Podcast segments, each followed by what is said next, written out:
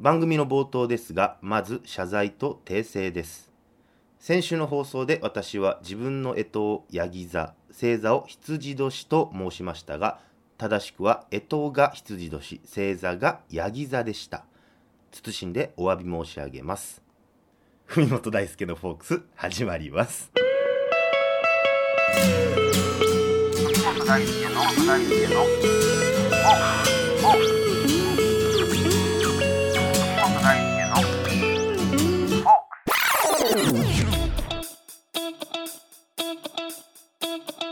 いどうもよろしくお願いします。私神戸発平成のフォークシンガー文本大輔です、えー今回でこの番組第11回目ということですけども、まあ、あの冒頭で謝罪と訂正させていただいたんですけども、まあ、先週の放送を聞いてない方もいらっしゃると思うんですがあの神戸に帰省した時にね免許の再交付に行ってきたんですよ。その時にね自分の,、まあ、その顔が変わりすぎてたのか免許証の写真とその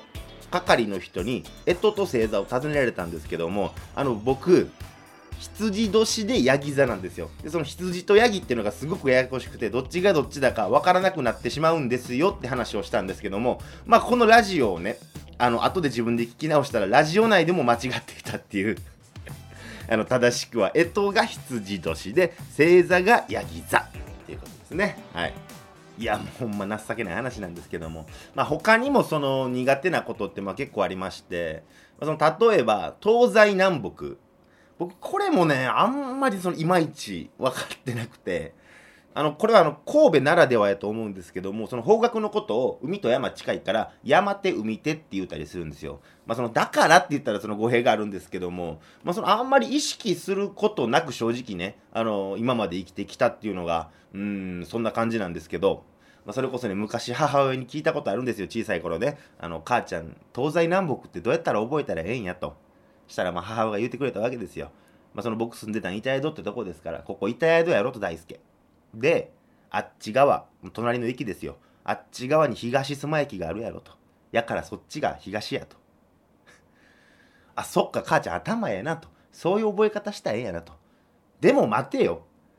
あの母ちゃん東須磨をずっと越えてったら西明石って駅あるけどあそれはどういうこと？って言ったらうーんってね。母親もうーんとか言ってたんですけどええんやと、まあ、とりあえず一体宿から見た東は東須磨の方やいう話で。まあそんな子供時代やったもんですから、まあ、友達と、まあ、最近とかでも電話しててもねあのそっからあのふみ西に歩いてきてやとか言われるわけなんですけどもその分からないわけですよ。でも恥ずかしいから分からないってことを隠したいんですよ。だから僕は「うん分かった分かった」っつってちょっと生きた感じで言うて電話切った後に必死で地図アプリで調べたりとか そんなことをしてるんですけど。まああとそれで言うと恵方巻きの時期とかねあの南南東とか西南東みたいなことなんか言うたりしますけどあれも分からんのっすよね。なんなんあれその右向いて左はもう左やん。分からんわあれも。でも調べる気がないっていうのもまあ悪いんですけども。まああとそれこそ全然話変わってきますけどもあの電車でジャンプしてもなんで壁にドーンってぶつからへんねやろうとか なんであのジュースで薬飲んだらあかんのとか まあなんかの小学生新聞みたいなネタになってきましたけども本当ね無駄なことばっかり覚えてるんですけどね、うんまあ、そんな一般教養皆無な文本大輔がお送りしていきます。皆様今週も最後までお付き合いよろしくお願いします。ということでここで一曲弾き語りをしたいと思います。やじろべえっていう歌ワン、ツー、スリー、フォー指先ちょこんとやじろべえツンと押してみてやじろべえゆらり揺れるよやじろべえ愛苦しくやじろべえバランスとってやじろべ落ちないようにやじろべゆらり揺れるよやじろべ大変お上手やじろべ今宵朝までダンシングベイベーご主人様の言う通り。怖いものなど何もない。だっ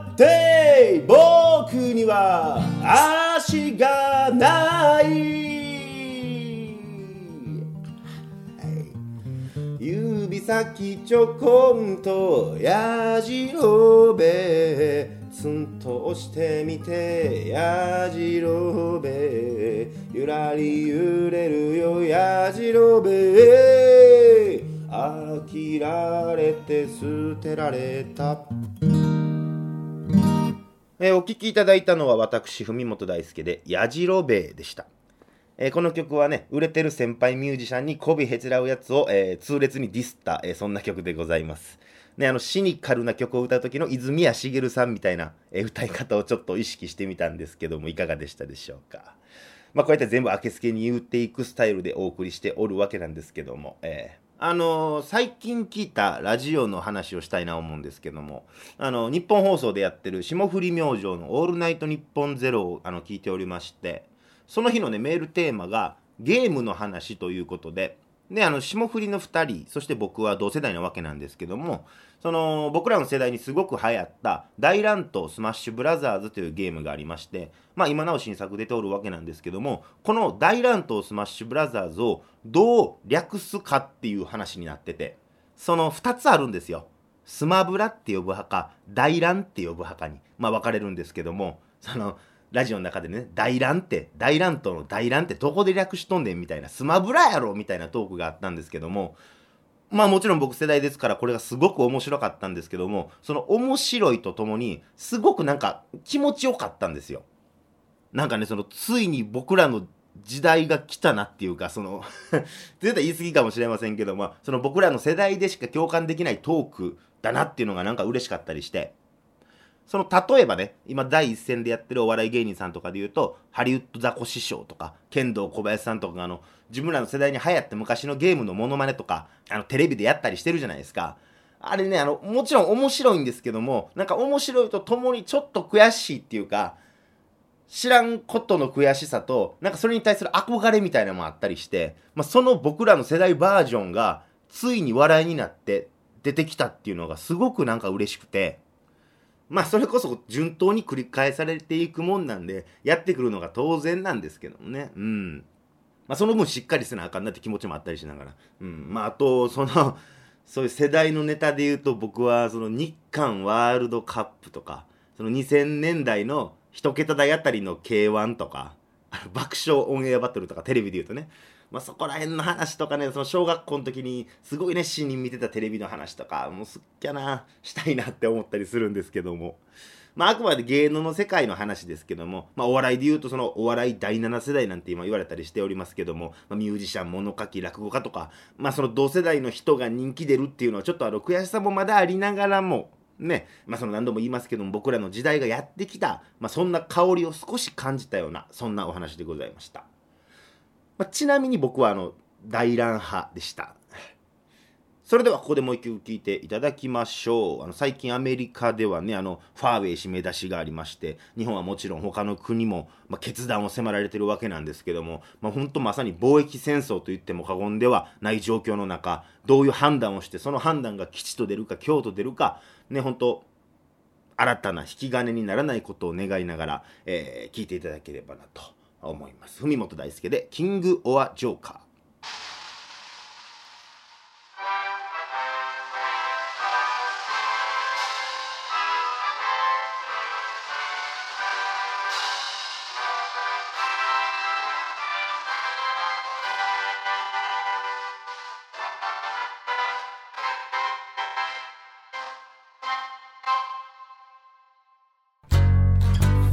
笹にさんよっとおいで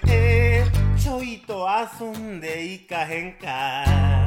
花札なんぞはもう古い海向こうのエンターテイメント。何も怖がることはない負けたってそりゃまた一挙。あくまで娯楽なんやから。ところ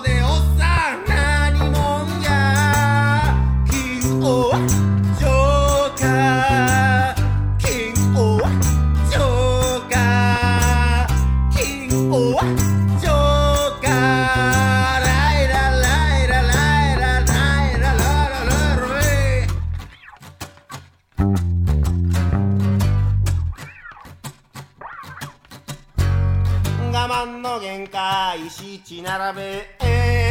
スピード勝負の落とし穴運も味方にブラックジャック。神経は衰弱。どこ吹く風でポーカーフェイスまさか豚ではないやろな騙される方が悪いのかがババ抜きよった